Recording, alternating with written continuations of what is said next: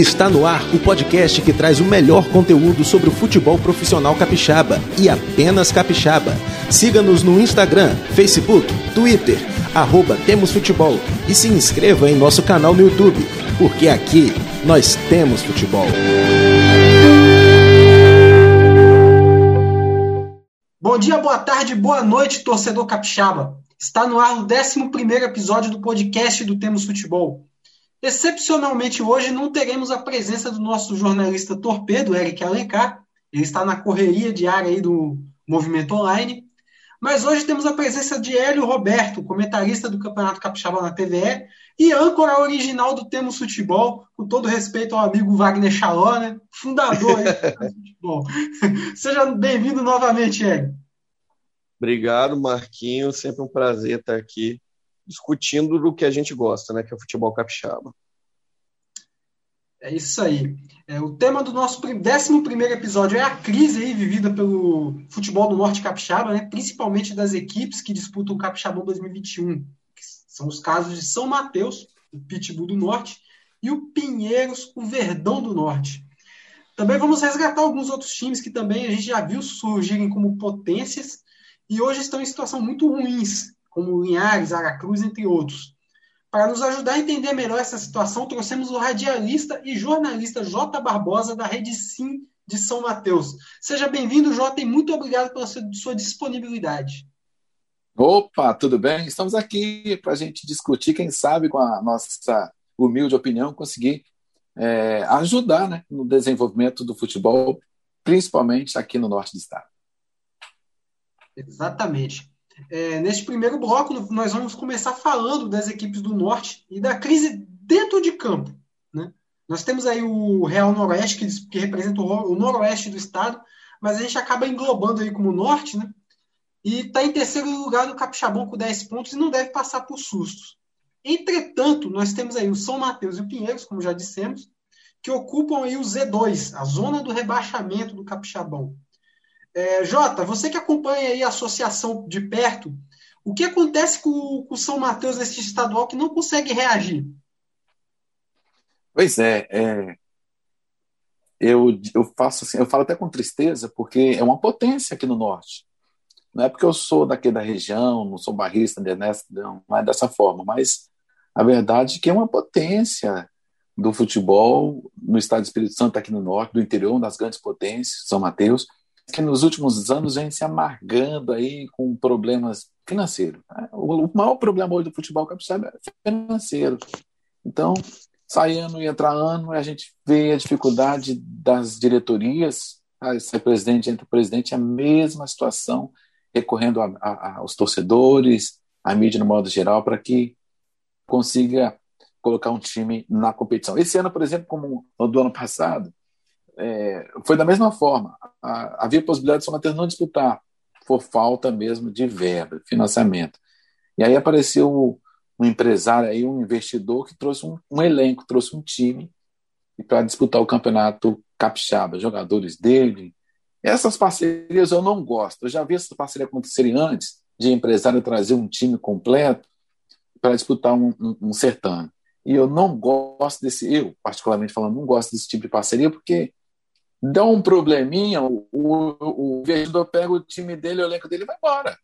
Fica aquele clube durante uma competição, praticamente tem que recorrer rapidinho para montar um outro time para disputar a competição. E aconteceu isso com o São Mateus esse ano de novo. Tá? Um problema com esse investidor. É, alguns atletas é, não se deram bem, aí houve um racha. Inclusive, é uma outra equipe São Mateus praticamente disputando essa parte do Campeonato Capixaba. Você vê, em seis jogos, só tem apenas três pontos. Uma vitória que foi contra o pior time do momento, que é o Pinheiros, na competição. Quer dizer, seis jogos, cinco derrotas e uma vitória. Então, muito ruim a participação. Muito ruim. É, Hélio, é, na última rodada nós vimos aí o São Mateus apontando para cima do. Quer dizer, o Vila Venense apontando para cima do São Mateus. Né? E se a gente for lembrar lá no início do campeonato, nas primeiras rodadas, a gente discutia que o Vila era até mais desorganizado que o São Mateus, né? principalmente ali no, na estreia. Né? A gente viu o São Mateus tomando de três do Rio Branco, mas não de uma forma tão desorganizada quanto o Vila Verense, que perdeu de quatro da Desportiva naquela ocasião.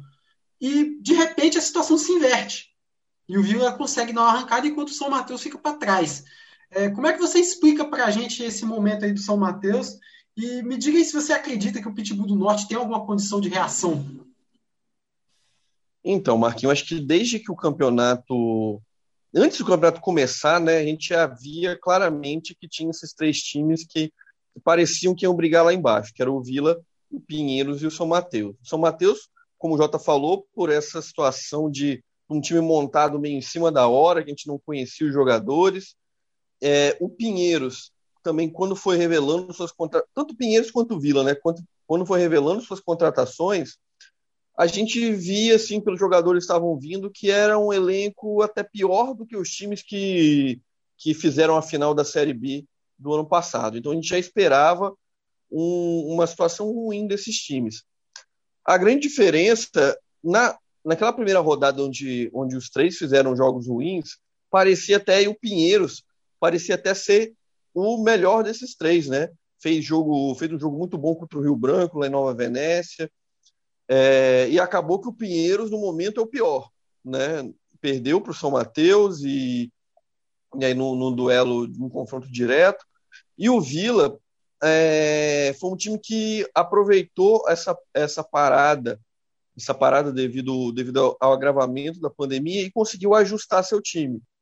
Trouxe um ou outro reforço também e conseguiu ajustar hoje um Vila. O Vila é um time assim que tem sua deficiência técnica, é um time também com muitos jogadores jovens, mas essa é uma característica do, do trabalho lá no Vila Velhense, mas que tem um padrão de jogo, né? Coisa que a gente não vê assim no São Mateus e, e no Pinheiros. Então, esse padrão de jogo e esse, esse tempo que o Vila soube aproveitar para ajustar seu time está fazendo a diferença. E é entre os três o time que está despontando ali em sair do Z2 e conseguir a oitava vaga na, na, fase, na fase final do campeonato. O J Pois é, você falou uma coisa interessante aí, me desculpa. Estou é, te escutando. Engraçado que você falou assim: ó, o São Mateus tem três pontos e pode até se classificar para a fase seguinte, porque de 10 clubes, 8 se classificam. Olha só que coisa. E aí o São Mateus resgatou agora o treinador Juliano Paris. Aquele Juliano Paris estava desaparecido, sumido, resgatou, ele vai assumir o time, já assumiu o time e deve é, dirigir o time já contra Desportivo, o jogo da próxima rodada, aqui no estádio Cernambi. Então, é, você vê, dá para se classificar. Se você analisar, como vocês falaram agora há pouco, tecnicamente falando, é, não é, são diferentes, mas parece que falta organização. E o principal problema para o São Mateus nesse momento é o quê? Que nesses confrontos diretos ali de baixo, ele já jogou os dois, né? Já jogou Exatamente. contra o Vila e contra o Pinheiros. Então isso dificulta um pouco um pouco a vida do São Mateus aí na sequência do campeonato. Vai ter que tirar mais pontos de gente lá de cima. É, inclusive, né, na tabela do campeonato, a gente tem o São Mateus pega o Esportiva nesta rodada, é, jogando o Cernambi, e tem mais dois jogos contra os dois líderes do campeonato, né? que é o Rio Grande Venda Nova e o Vitória na última rodada. Então, muito difícil a situação do São Mateus, né? Mas aí chegar no ponto até interessante que o Jota até tocou sobre trazer um, um nome experiente aí no São Mateus, que é o caso do, do Juliano Paris, né?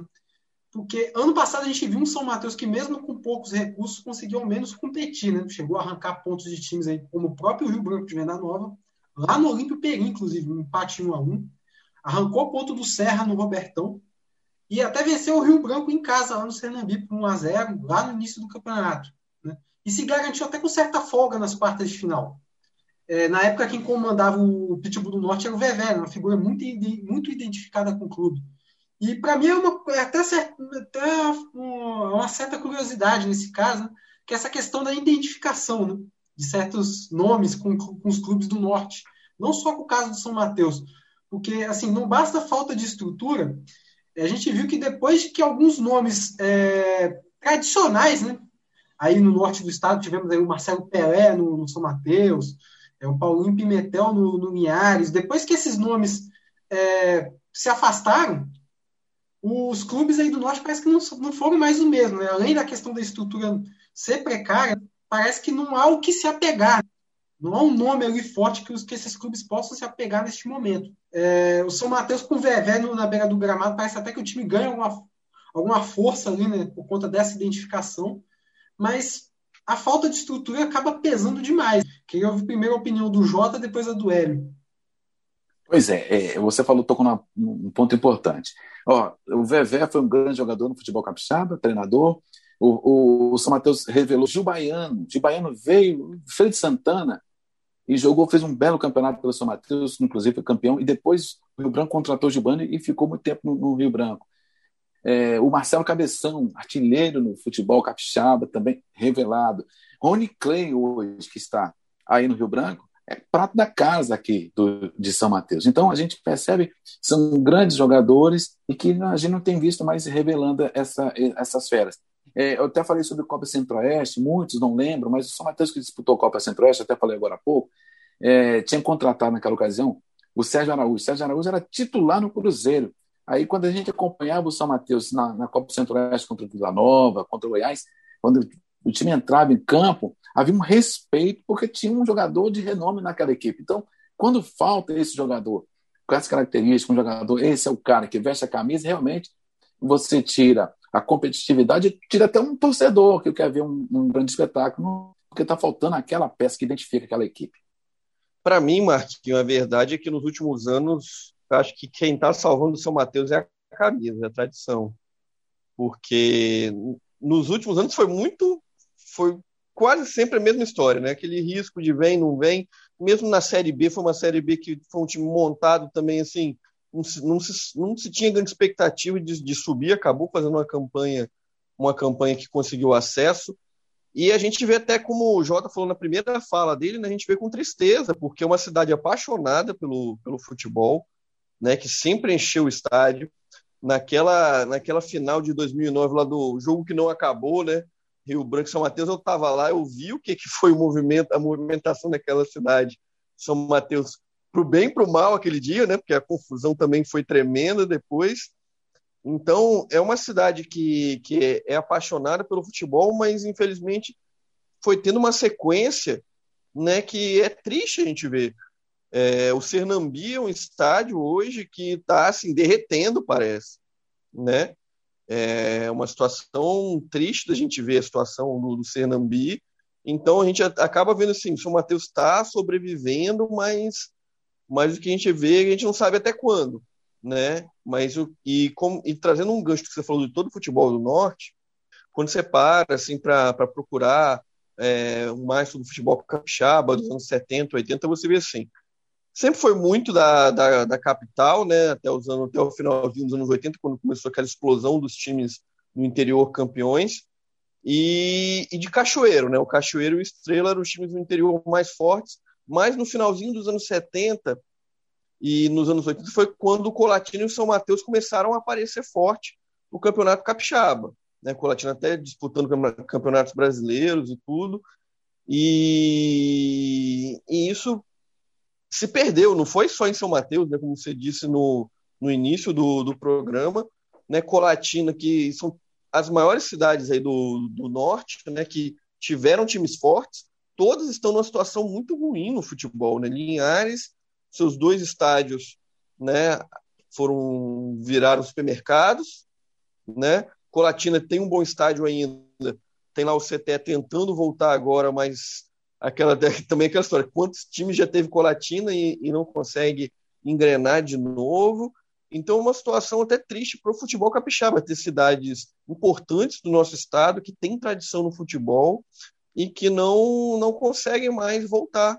Né? A gente viu a situação do Linhares nos últimos anos também muito ruim, então é muito triste que isso esteja acontecendo. No, esse time, o, o, o São Mateus, o que está salvando nos últimos anos é a camisa e a paixão da torcida. Porque, como o Jota disse também, não tem mais revelação de jogadores, né? era uma região que revelava. Tem essa, foi legal que ele falou do Gil Baiano também, que tinha essa coisa, como está próximo ali da, da Bahia, de trazer jogadores do sul da Bahia, que hoje quem faz muito isso é o Real Noroeste. É o Noroeste que ocupou esse espaço, que traz esses jogadores do que descobre que a Bahia também é tão grande, né, que nem os times da Bahia deram conta dos jogadores que surgem lá. Então, muitos vêm para cá.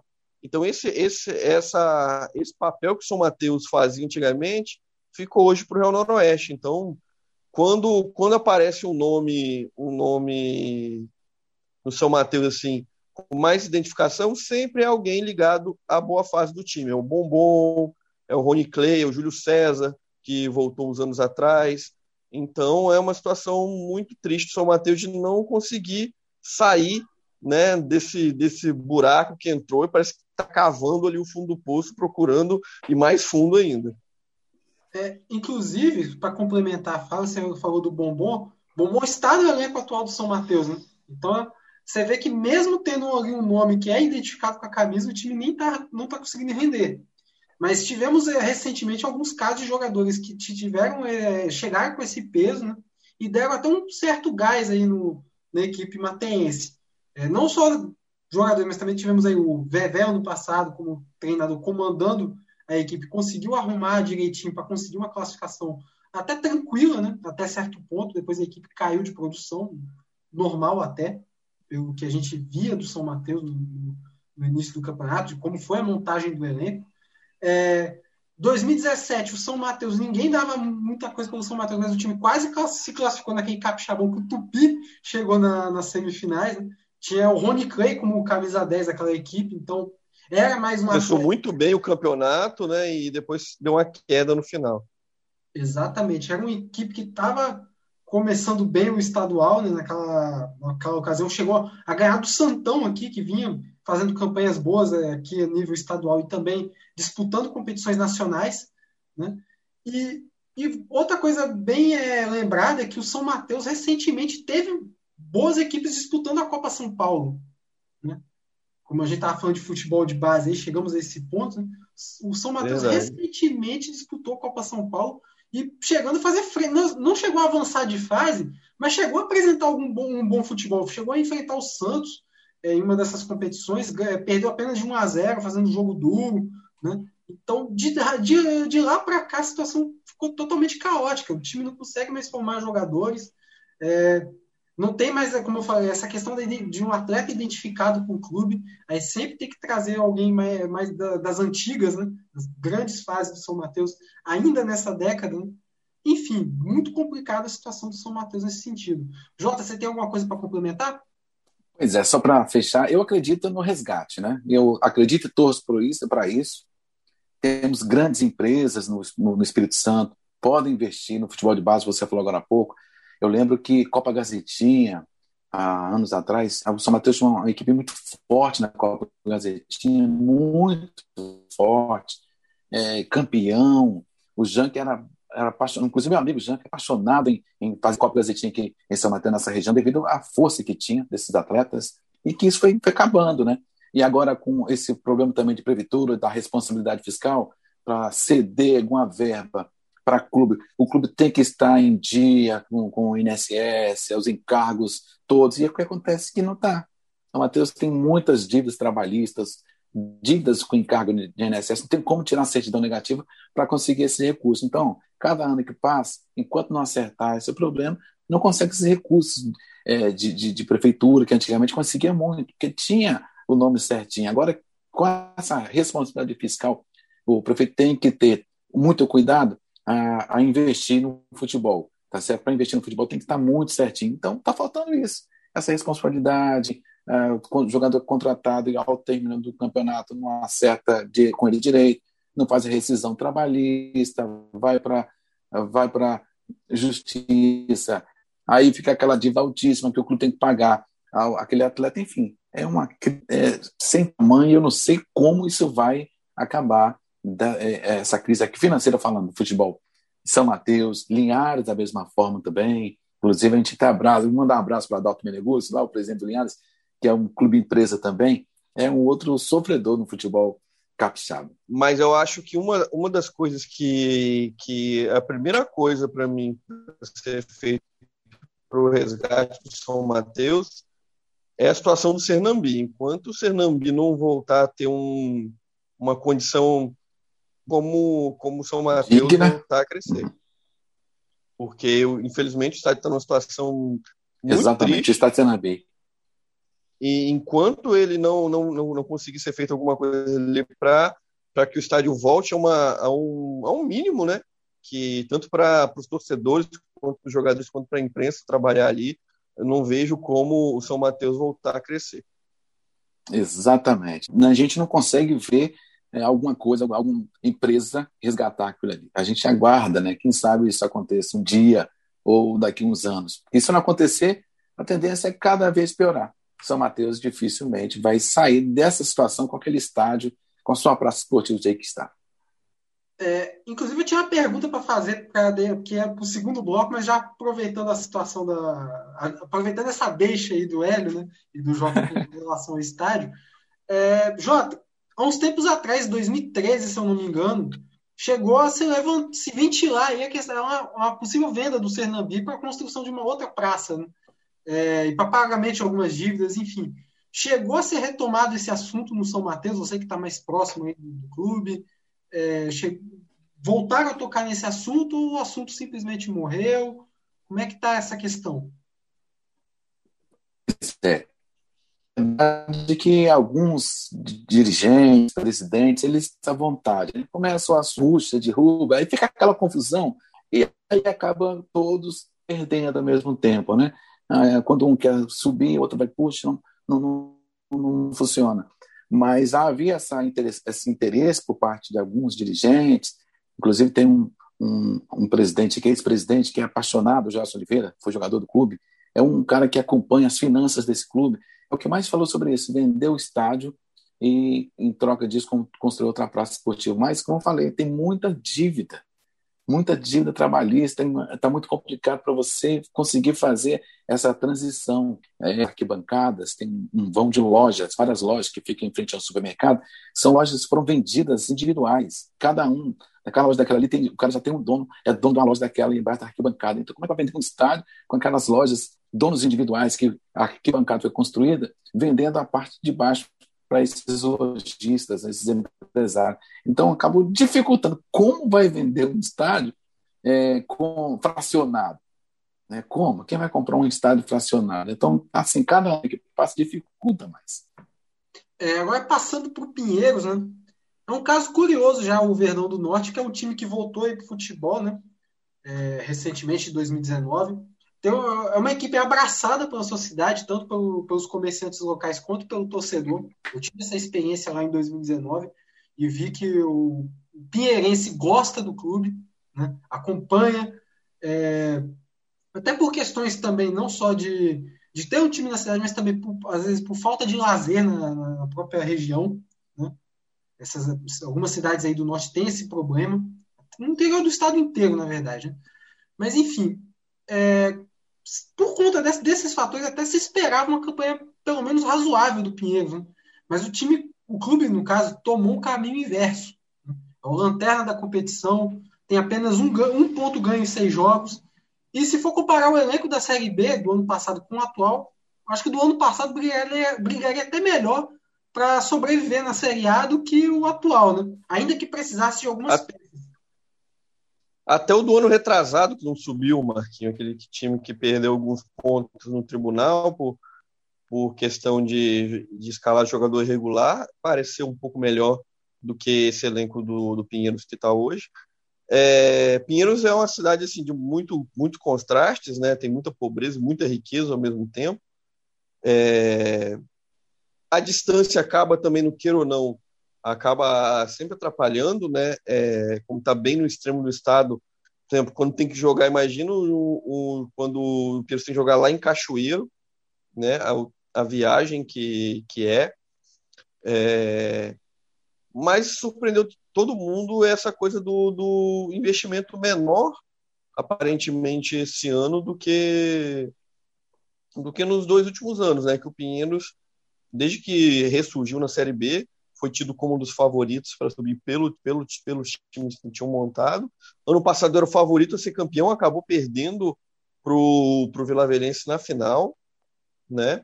Mas é, vamos ver. O, o, problema também do Pinheiros é que esse, esse ano, além, além disso, ah, teve muita confusão lá que num, num campeonato curto, que nem o Capixaba, essa confusão de contrata treinador, demite treinador, rever elenco e como aconteceu ali no, ali no Pinheiros, é prato cheio para dar errado, né? Então, Mas outro tá problema tá do Pinheiros, é outro problema do Pinheiros também esse, esse campeonato, Ele jogou a, a segunda divisão, Série B, ele jogou no estádio dele lá, né? Lá em Pinheiros. Só que no final da competição, começou uma reforma lá no estádio, ampliando a, a parte de imprensa, e está em construção até hoje. O Pinheiros não joga em casa. Ele está jogando na Venécia. Então, quer dizer, você falou de um elenco, eu diria um elenco com a qualidade técnica menor que o da Série B, e o pior de tudo, não joga em casa, não tem um apoio ali. Por, por mais que não tenha a, a torcida não tenha acesso ao estádio, mas está próximo, sabe que está jogando, né? É outro clima, é outro astral. Não joga no seu estádio, não joga no seu gramado. Essa competição toda e jogando lá em Águia Branca, jogando em Nova Venécia. Quer dizer, perdeu o seu mando de campo na competição porque está em reforma o seu estádio. E o Pinheiros, que eu. No, no primeiro ano que o Pinheiros voltou para a Série B, né? Eu fui fazer uma visita lá no CT, comprar umas camisas aí para os amigos, até Marquinhos comprou umas aí, né? Saí de lá com, com um, um saco cheio de camisas, fui muito bem recebido lá pelo Fernando na época, não sei nem se continua lá, fui muito bem recebido lá no, lá no Clube do Pinheiros, então mandar um abraço pro pessoal aí também lá de Pinheiros, que me recebeu muito bem quando, quando eu fui lá. É, e essa questão do estádio aí passa por aquilo que a gente já conhece aqui na capital com o Tupi, né? Que por conta da capacidade e não pode disputar as competições, né? E o, Pinheiro, o Tupi acabou se afastando né? por conta de, dessa, dessa regra aí que a gente considera aqui é, injusta, né? Porque a gente não tem uma média de público para tanto, né? para duas mil pessoas, enfim. É, mas pelo que o Jota falou também, acho que faltou um pouco do timing ali, né? Porque a gente sabe também que no estádio lá no, no Zenor, não, Zenor é o de Nova Venécia, né? No estádio de Pinheiros. É, a gente sabe que a situação da, das cabines de imprensa era muito ruim, então era uma coisa que, que quando a gente fala de estádio, a gente até fala muito disso, que a, a capacidade muitas vezes é, é, meio, é meio inútil essa cobrança de dois mil lugares, porque não é a média que a gente tem. Mas a cobrança de condições mínimas né, de para o torcedor, para a imprensa, para os jogadores, é importante. Então era importante construir um, um, um, uma cabine de imprensa melhor em Pinheiros mesmo. Só que talvez o timing aí não tenha sido melhor, né? Construir durante o campeonato. Sim.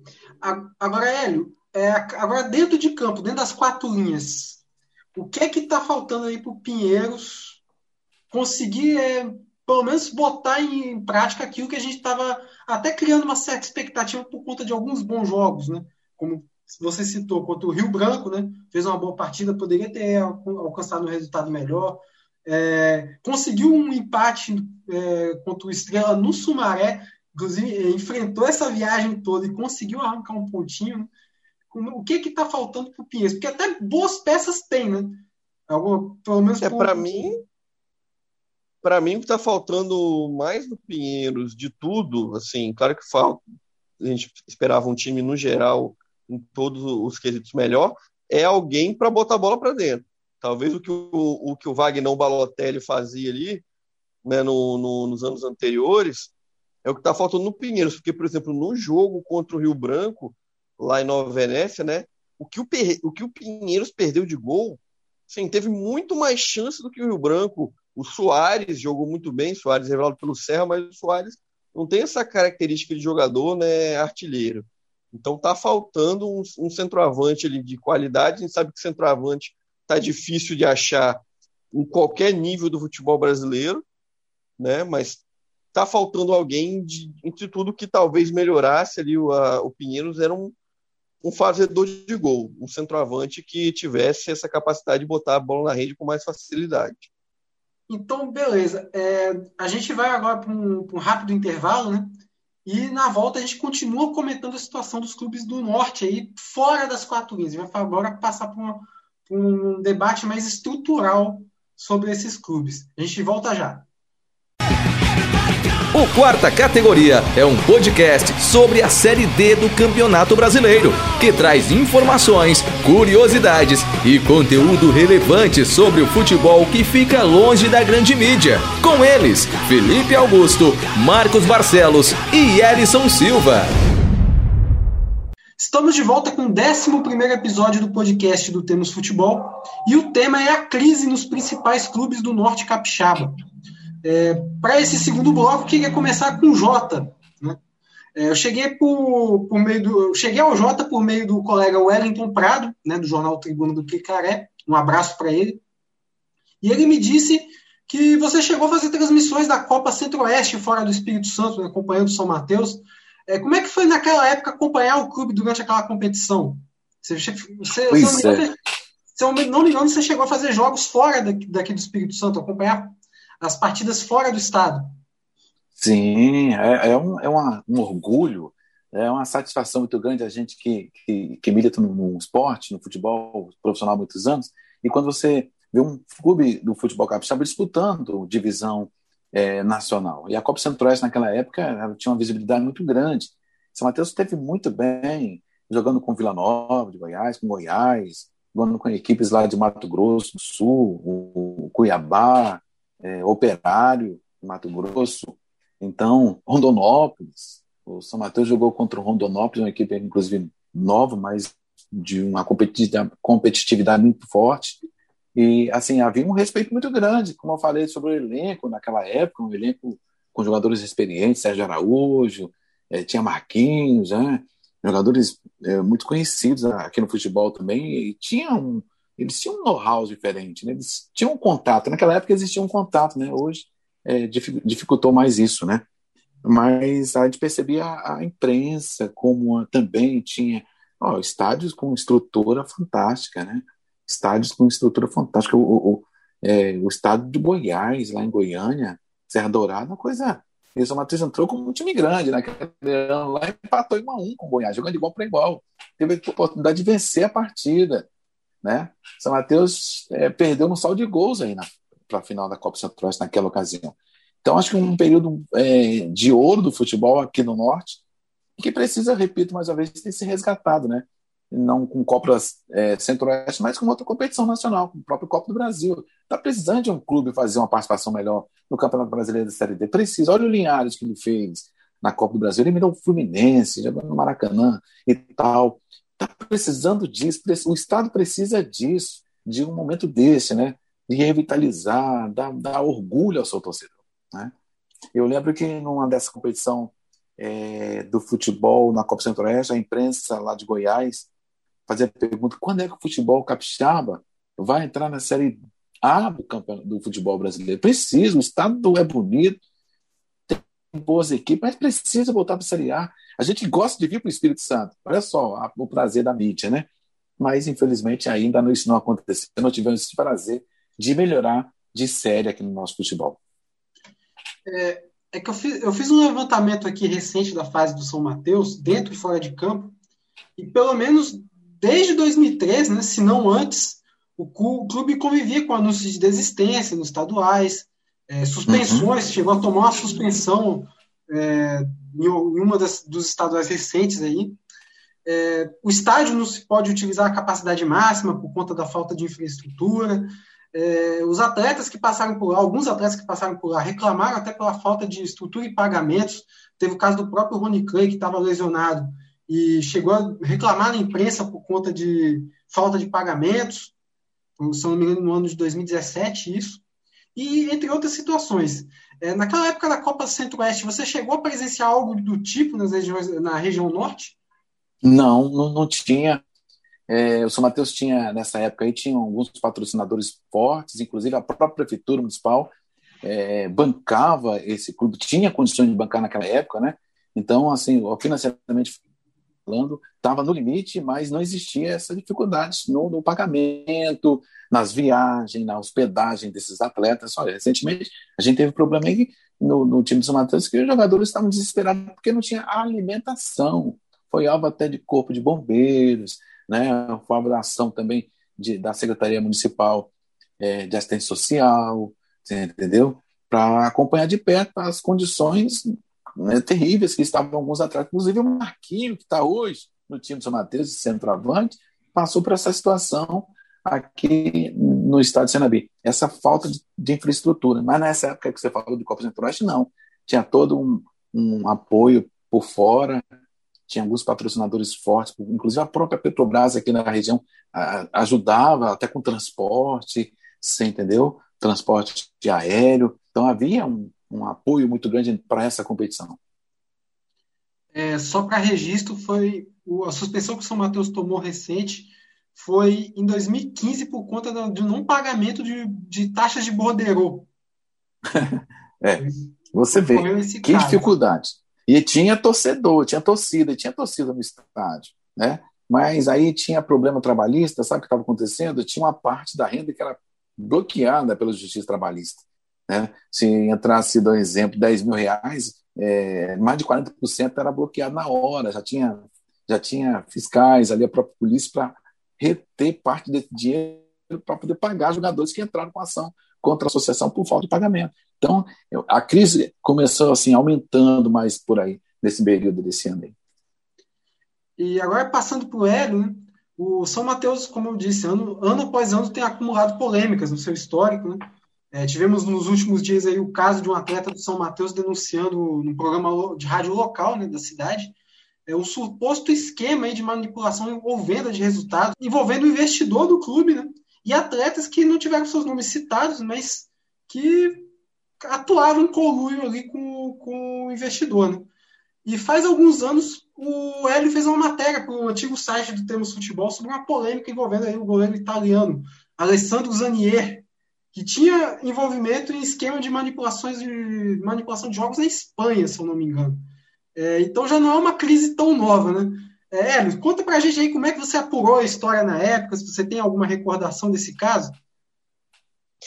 É, infelizmente, a gente que está que está envolvido no meio do futebol tem ouvido cada vez mais essas histórias, né, com essa com essa expansão desse mercado de apostas, chegada desse mercado de apostas através da internet aqui no Brasil, tem, tem ficado muito comum a gente ouvir, a gente não, não tem como provar, né, mas a gente ouve muita coisa né, em off que faz muito sentido, né?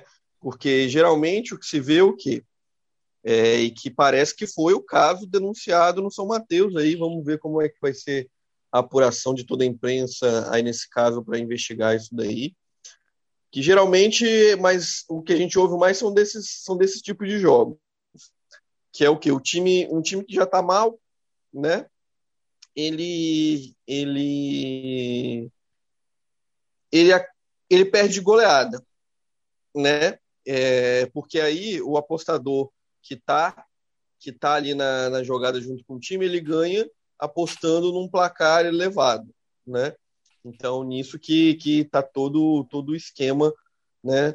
E, e esse goleiro do que chegou a ser, de, a, a ser anunciado pelo São Mateus na época e acabou nem, nem, nem jogando, né? Não sei nem se chegou a, a, a ir até São Mateus, né? ele foi anunciado, é, na época, curioso, né? Porque tá, o cara italiano vem para cá, de onde, de onde ele veio, né?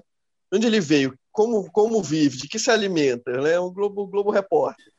É, aí eu fiquei curioso e fui procurar, ver de onde vinha esse goleiro. E aí, é, eu não lembro o nome do time da Espanha que ele jogava na terceira divisão, foi, foi um time que, que o gestor foi denunciado, né, e vários jogadores, entre eles, foram denunciados por um esquema num jogo que eles tomaram de 10 do Barcelona B.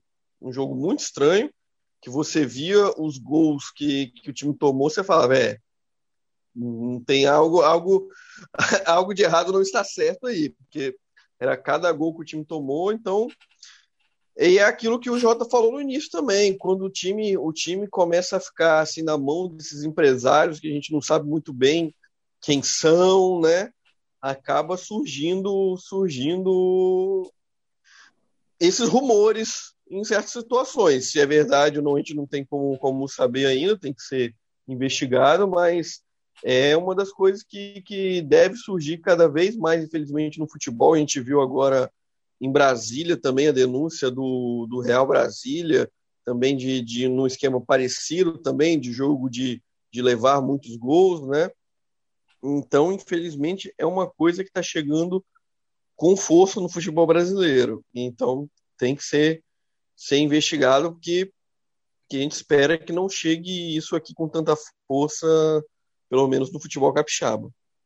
Com relação a esse assunto aí, o, a, as declarações do jogador Léo Carioca são fortes, as declarações dele, são é, com muita segurança. Ele chegando é, no time de São Mateus, o treinador chamou ele para conversar, para entregar o jogo com essas palavras. Aí ele assim, como? Ele falando, como, vou? Estou entendendo. Não, é porque o time não está bem, lá é derrota mesmo. Já que vai perder, vamos perder tranquilo. Eu disse, não, mas eu, eu não posso fazer isso, entrar com o corpo mole. Não vou entrar no campo para perder. A declaração do Léo, inclusive gravada, a gente tem esse áudio aí, e ele falando nesse sentido. Então, o time lá em Águia Branca contra o time do Real Noroeste, é, que perdeu de 2 a 0, alguns jogadores, segundo ele, é, dá, dá para desconfiar da forma que entrava na bola.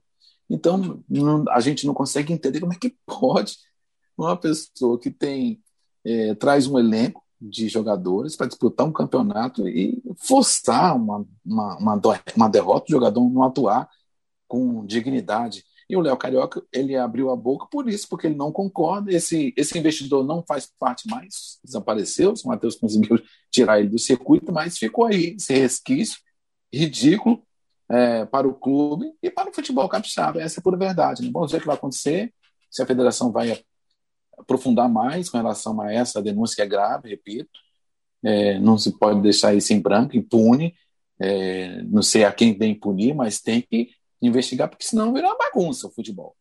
O capixaba já não é bom, vira uma bagunça. E Jota, é aquela coisa de onde a fumaça há fogo, né? Exatamente. Essa saída de vários jogadores do São Mateus, a chegada de, de outros, até outros jogadores, bons jogadores que já jogaram aí, como o Marquinho, que chegou fazendo gol, como o Richard, goleiro, né? É, mostra que tinha alguma coisa, alguma coisa errada. Até naquele jogo, eu acho que essa coisa aí, que, que essa denúncia que saiu, você via até alguns jogadores que pareciam até estar tá jogando com mais vontade de vencer, provavelmente os que não queriam entregar, né? Então, Exatamente. e daí surge esse, esse racha e, e, essa saída de alguns jogadores, então tem que ser investigado mais, mas onde a fumaça há fogo. Só quero fazer um registro aqui, eu particularmente acompanho, vejo, eu percebo que a diretoria aqui de São Mateus não tem participação com esse investidor, assim, com esse tipo de, de conversa. Eu quero é, deixar isso bem claro. É, por exemplo, Pedro Arthur, que é um. Ele, Pedro Arthur ele é presidente, Pedro Arthur ele é técnico, Pedro Arthur é tudo um pouquinho, é diretor de futebol, entendeu? Ele estava muito entristecido com isso, na entrevista dele também, aqui na rádio local, também estava muito chateado com esse ele que levou o jogador, inclusive, para dar entrevista, ah, mandou o jogador, fala, verdade, quer dizer, então, eu quero aqui dizer que a diretoria de São Mateus, esse pessoal que trabalha aqui, não tem nada a ver, que eu estou falando, que eu vejo, com essa participação né, ridícula desse investidor, um tal de Jonas, que parece ter feito esse papelão feio aí. Eu não falo, falo parece porque a gente ainda não tem prova, só está ouvindo um lado de um atleta, de um jogador, a gente está repassando aquilo que a gente viu do jogador Léo Carioca. A gente não tem prova, mas tem quase a convicção aí do, do atleta, né, que o atleta falou, né? É, só para deixar é, registrado, né? O Hélio falou sobre o goleiro Alessandro, que estava na, na, terceira divisão espanhola, né? Ele atuou pelo Eldense da Espanha, né? Na temporada 2016-2017, antes de ser anunciado pelo São Mateus em 2018. Né? Então fica aí o registro. E enfim, agora mudando aí de pau para cavaco, saindo do Pitbull, indo para o Verdão do Norte, né? É, o Pinheiros, desde que voltou para a primeira divisão, né? quer dizer, desde que voltou até para o futebol, né? Lá, lá, em 2019, né? Passou por algumas situações bem complicadas, né? Que tivemos aí a, a questão da perda de pontos na Série B por escalação irregular, que impediu o acesso do clube. A gente falou disso no primeiro bloco. Em janeiro deste ano, tivemos a notícia da, da vaquinha né, do Gabriel Simeão, é, que era o meio-campo da temporada passada. Ele, é, ele, teve que fazer essa vaquinha online para custear a operação de um ligamento cruzado, né, uma lesão no ligamento cruzado, porque o clube demorou para prestar assistência na época. Né, isso sem falar da questão do, do treinador Pablo Polese, que saiu descendo a ripa na diretoria. Né, é, ficou durante 20 dias no, no clube, depois saiu. E para um clube que retornou faz pouco tempo, é muita crise, né? É muita crise mesmo. mas é, essa questão, acho que do. Principalmente a questão do Simeão, acho que é, é pior, né? Um atleta que se lesionou jogando pelo clube. E mesmo que hoje a gente sabe que é, é muito mais tranquilo do que há 20, 30 anos atrás uma operação de ligamento de ligamento cruzado, mas ainda não é uma coisa muito agradável né, para um, um atleta fazer. Né? Então, para mim, de todas as histórias, essa foi a pior, porque mexe com a vida do atleta, né? É, a vida profissional dele. E mas assim, como eu já, já vinha falando, as coisas no Pinheiros estão meio estranhas desde, desde, desde, o acesso, né? A própria a própria chegada do do, do Padre Polese, que trouxe um bondão lá do CTE, o CTE que não tinha feito uma campanha muito boa, boa na Série B, e até que no final o time, o time deu uma melhorada, né? O CTE ano passado da Série B, mas não era um time assim que você que você esperava que o Pinheiros fosse buscar reforços para a primeira divisão. Você você pensaria que o Pinheiros ia buscar reforços né, de jogadores de times da primeira divisão ou de outros estados.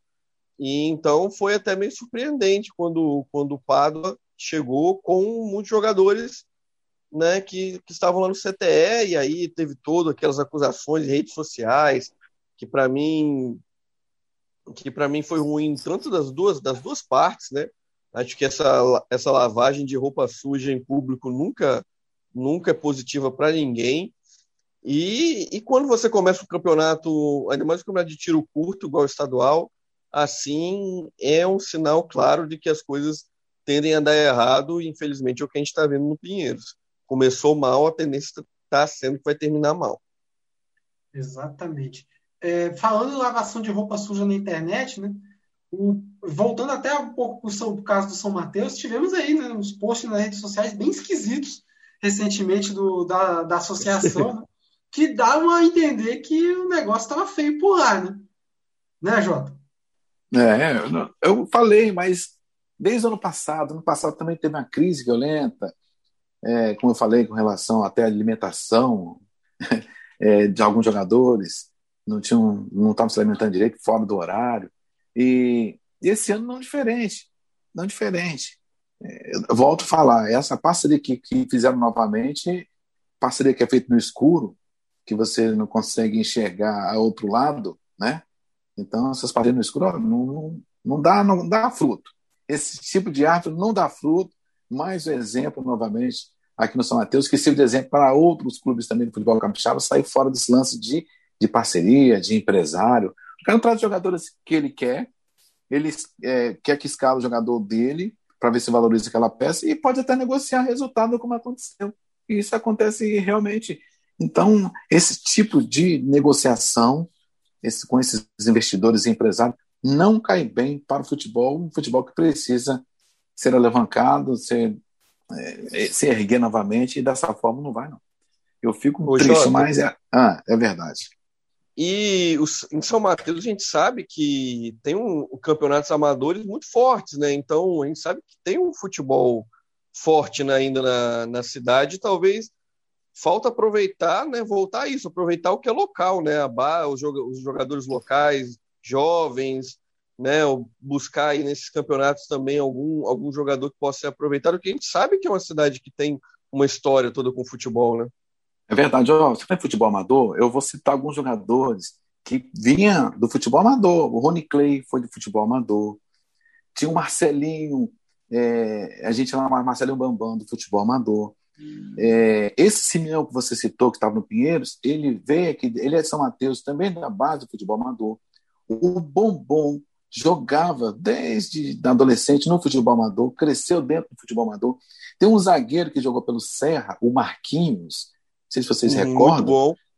É de São Mateus e da, do futebol amador. Inclusive, Marquinhos está aqui em São Mateus. Então, olha só, você tem cinco ou seis atletas conhecidos no futebol capixaba, do futebol amador aqui em São Mateus.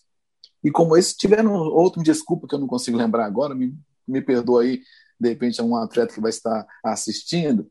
E eu, poxa, já estão falando meu nome. São alguns que eu citei. Marcelo Pelé jogou no futebol amador aqui. Inclusive, eu teve até, até alguns problemas com relação ao profissional nesse sentido, que tinha jogador do futebol profissional, estava tão ligado com o futebol amador, acredite, que às vezes jogava no sábado pelo Campeonato Capixaba e no domingo jogava uma partida de futebol amador, escondido. É, não é só aí, não, a gente sabe ele como é que recebia uma grana, entendeu?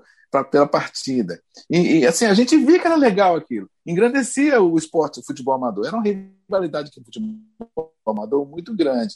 Então, são alguns desses jogadores que eu estou citando aqui, bons jogadores que vieram da, do futebol amador. Não falo base, mas do futebol amador. Daquela pelada, daquele campeonato que, era, que é organizado pela prefeitura. Aqui, você tem ideia? Nós tínhamos aqui é, competição da Série A, Série B, e tinha uma competição de acesso no futebol amador. Tem o famoso o campeonato dos quilômetros, né? Dos... Sim, é Copa do Café. Essa Copa do Café você tinha que ver nas finais. 4, 5 mil pessoas em volta do campo de futebol. Você entendeu? Uma festa, era o domingo inteirinho de festa na, na final da Copa do Café, porque naquela região ali planta-se muito café, tem muita colheita de café, aí eh, foi denominada Copa do Café por isso, por causa do, do plantio de café. Então, é assim, era coisa espetacular. Não está tendo agora devido à pandemia do coronavírus, né? Mas quando isso passar, pode certeza vai ser reativado essas competições com grandes jogadores. Exatamente. É, Agora, falando sobre essa questão de, de, do desenvolvimento desses empresários de futebol, faz até um link com o site do Temos, né? que a gente fez uma entrevista com o Fernando Tonê, que saiu do, do Altos do Piauí, mas treinou equipes capixabas é, em 2011, treinou o Certo, treinou o Vilaverense. Eu vou começar a ficar até chato de tanto que eu falo dessa entrevista. mas, enfim. Mas é uma entrevista boa, você tem que falar dela mesmo. É, exatamente. É que o Fernando Tonê, né, durante o papo com ele, né, ele fala que no Altos, do, no Altos que conseguiu o acesso da Série D para a Série C do Campeonato Brasileiro, é, o clube não conta com uma grande estrutura, pelo que a gente via dos jogos. O estádio do, do que o Altos atuava é o estádio municipal. Não, não deve nada assim. O Robertão, por exemplo, daqui da, do Serra, não deve nada para o estádio deles o Salvador Costa muito menos. Né? Então era um estádio bem acanhadinho. Né? Não contavam com uma, eles não contam com CT, treinavam com, com em campos é, cedidos né, pela prefeitura ou até pelo governo estadual para poder é, ter uma boa preparação. Mas uma coisa que o, que o Fernando Tonê destacou é que o Altos não se envolvia com o empresário no sentido de utilizar o Altos para ganhar, ganhar em cima do Altos. Né? É, utilizar o Altos como, não, não digo uma vitrine, mas como um, um bode expiatório ali para poder negociar atletas futuramente, enfim. Eles contratavam Ô, atletas. Oi. A gente pode falar até do exemplo negativo, você falou do exemplo positivo, Altos, né, que tem essa característica não, de não ceder a empresários. E pode ter sido que, vítima já, tá? É, tá traumatizado, né? traumatizado. É, é, mas eu acho assim, eu acho que o, o, exemplo do futebol brasileiro mais recente, mais claro, é o do Imperatriz do Maranhão, né? Que chegou até na Série C do brasileiro e agora está praticamente acabado o time, porque foi uma parceria dessas feita no escuro que deixou a terra arrasada lá no Imperatriz do Maranhão. Exatamente. Parece que voltou a ganhar um jogo recente, né? mas estava um bom tempo afastado das vitórias por conta de um monte de crise, né? Inclusive fazer um jabá aqui, né? Que no quarta categoria, podcast que eu também participo, a gente tem um episódio que fala sobre o Imperatriz, sobre a crise do Imperatriz, né? Por toda a questão da terceirização do futebol, enfim. Vale a pena conferir, se eu não me engano, no episódio 5 do quarta categoria. É... Mas, enfim, Agora, falando do, voltando a falar do Pinheiros, queria saber do Jota se a situação do, do Verdão do Norte repercute bastante aí na, na cidade de São Mateus. Repercute sim, até porque tem alguns atletas que já defenderam o São Mateus, é o próprio Simeão, que é da cidade de São Mateus, que é um jogador, é um meio atacante muito bom, um armador muito bom, é, que inclusive o pai dele aqui é vereador, eleito tá aqui em São Mateus, é o pai de Simeão. E aí repercute sim, é um bom jogador, e da, da região também, a própria, o pessoal lá do estádio, que é o João Soares de Moura, Moura Filho, chama de Mourão, lá em, em Pinheiros, e o pessoal também tem um, tem um, um carinho muito grande. É, e a gente acredita que pode vir assim, dar a volta por cima. Acho que foi um planejamento errado. Saiu da Série B bem e veio para a Série A para reformar o estádio, ficou sem ser estádio para jogar, até mesmo para treinar. Então acho que foi um planejamento errado que os frutos que estão colhendo são esses frutos aí estragados, né, infelizmente. O que me surpreende até na situação do Pinheiros é você vir com uma equipe. É... vamos pegar econômico, financeiramente mais barata, né? Sendo que, tipo assim, o estadual agora tem uma, tem uma visibilidade maior, né? Tem agora a cota da, da TV que ajuda a pagar algumas contas, né? Então, uhum. me surpreende vir, ter vindo com, com, a, com, um elenco mais fraco em relação à Série B, é, com todas essas as ferramentas que estão sendo é, oferecidas aos clubes, né? É claro que ainda falta os clubes fazerem sua parte, né? mas está se oferecendo um cenário um pouco melhor do que há uns anos atrás. Então me, surpreende, me surpreendeu até o fato do Pinheiros, de uma cidade que, que, que é empolgada bastante com o clube, né? É, de vir numa situação bem mais fraca do que a atual. Mas enfim. É, o que falta. É, está faltando planejamento. A gente tem que pegar alguns exemplos é, na prática do futebol capixaba, por exemplo, o Real Noroeste, que é um clube empresa, tá certo? Vou mandar um abraço para o Flávio, é, lá do, do, Real Noroeste. Se deu bem naquela negociação do Richarlison, um, um jogador. É um, acho que são poucos clubes que têm é, o direito de formar jogador profissional, que, que, forma jogador profissional. E ganha com a transação desse jogador com outros clubes e consegue recursos financeiros também, recebe recursos financeiros no Noroeste. Então tem que se esperar nessas coisas, as coisas boas têm que ser esperadas por ali, por aí, dessa forma, entendeu? Tem uma boa estrutura, é, você vê que a nossa cidade é bem distante, da, da, de falar de distância da capital, os times para jogar aqui em Águia Branca tem que andar bastante, né? Mas tem uma boa estrutura. Acho que está faltando isso, né? As pessoas investirem profissionalmente no futebol capixaba. Enfim, agora caminhando já para o encerramento, né, porque vamos falar agora de algumas outras situações aí no Norte Capixaba, né? que além dos times em disputa no Capixaba, nós temos é, nomes tradicionais da região norte que vivem situações semelhantes ou simplesmente desapareceram do, do mapa do futebol capixaba. Né? O Linhares praticamente deixou de ser o Linhares, né? Agora é uma equipe que circula aí né, pelo estado para jogar as competições, é, principalmente depois da demolição do Joaquim Calmon, do, do, do Guilhermão, uns anos atrás. É, temos o Aracruz, que tem uma torcida fanática, né? mas é um clube sazonal, não consegue se manter por muito tempo no cenário futebolístico. É, como mencionado anteriormente, a cidade de Colatina já teve tantos outros clubes. Né? Hoje nós temos aí o CTE, né? Que estava até então como S, né? Espírito Santo Sociedade Esportiva, mas voltou agora a ser CTR, mas mal ou mal consegue trazer um ânimo do torcedor da cidade de volta. Né?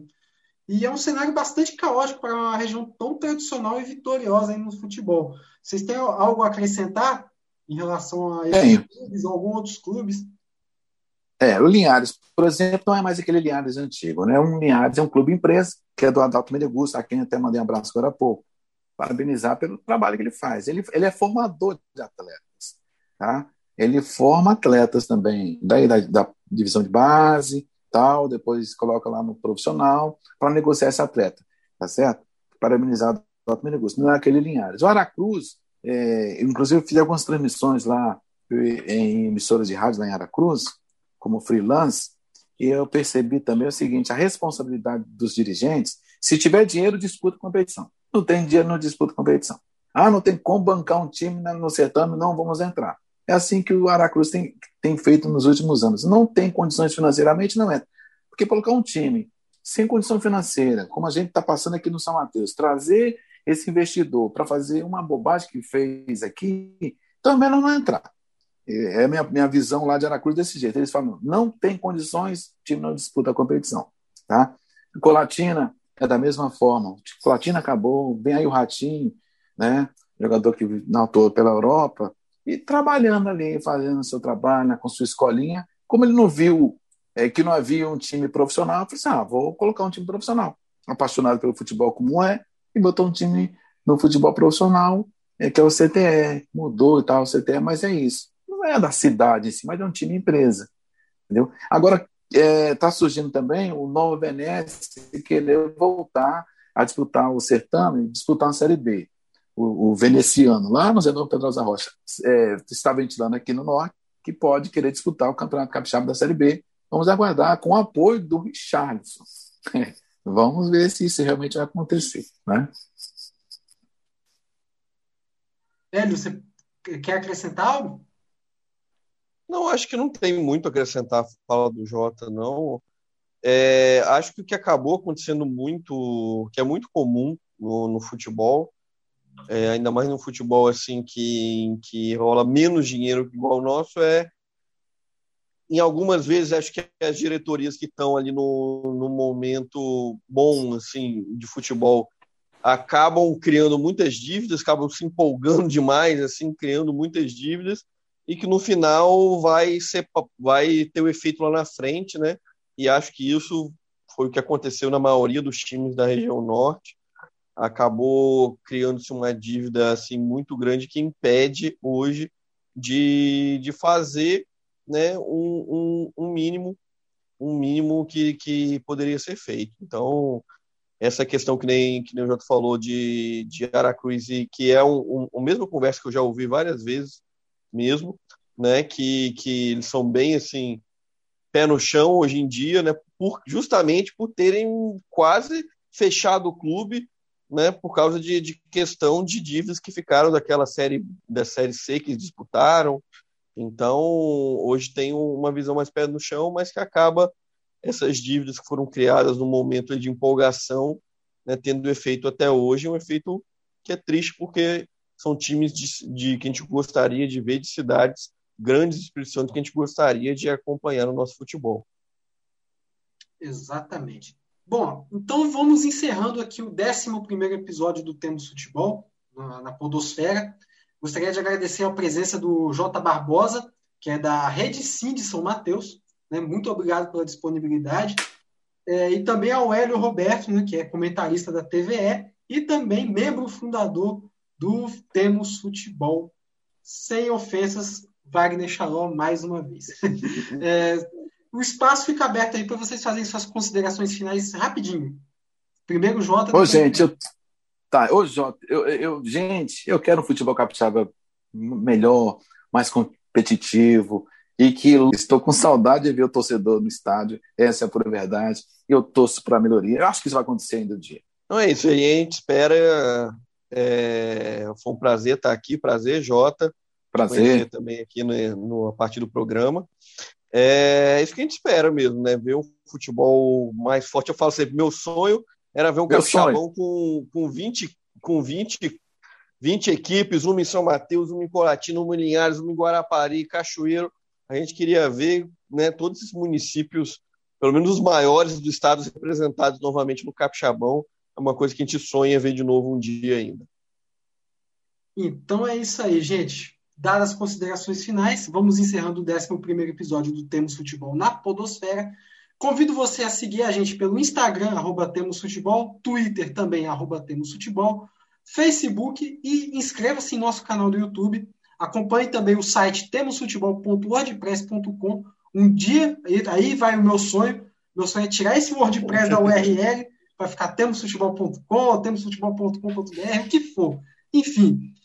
Também não deixe de acompanhar as outras mídias que cobrem o futebol capixaba. Né? Temos aí é, a TVE, a Rádio Espírito Santo, a Rede Sim de São Mateus, né? Claro. Temos aí as transmissões do Capixabão também no Maicujo, Acompanhe também o Globoesporte.com, Rádio de Cachoeiro, Rádio Explosão Jovem de Pinheiros, enfim, podcast também, o podcast Uma Ilha um Clube. Acompanhe o nosso podcast também, o podcast do Movimento Online, enfim, uma infinidade de redes que cobrem o futebol capixaba. Então, não deixe de acompanhar, porque aqui no Espírito Santo nós temos futebol.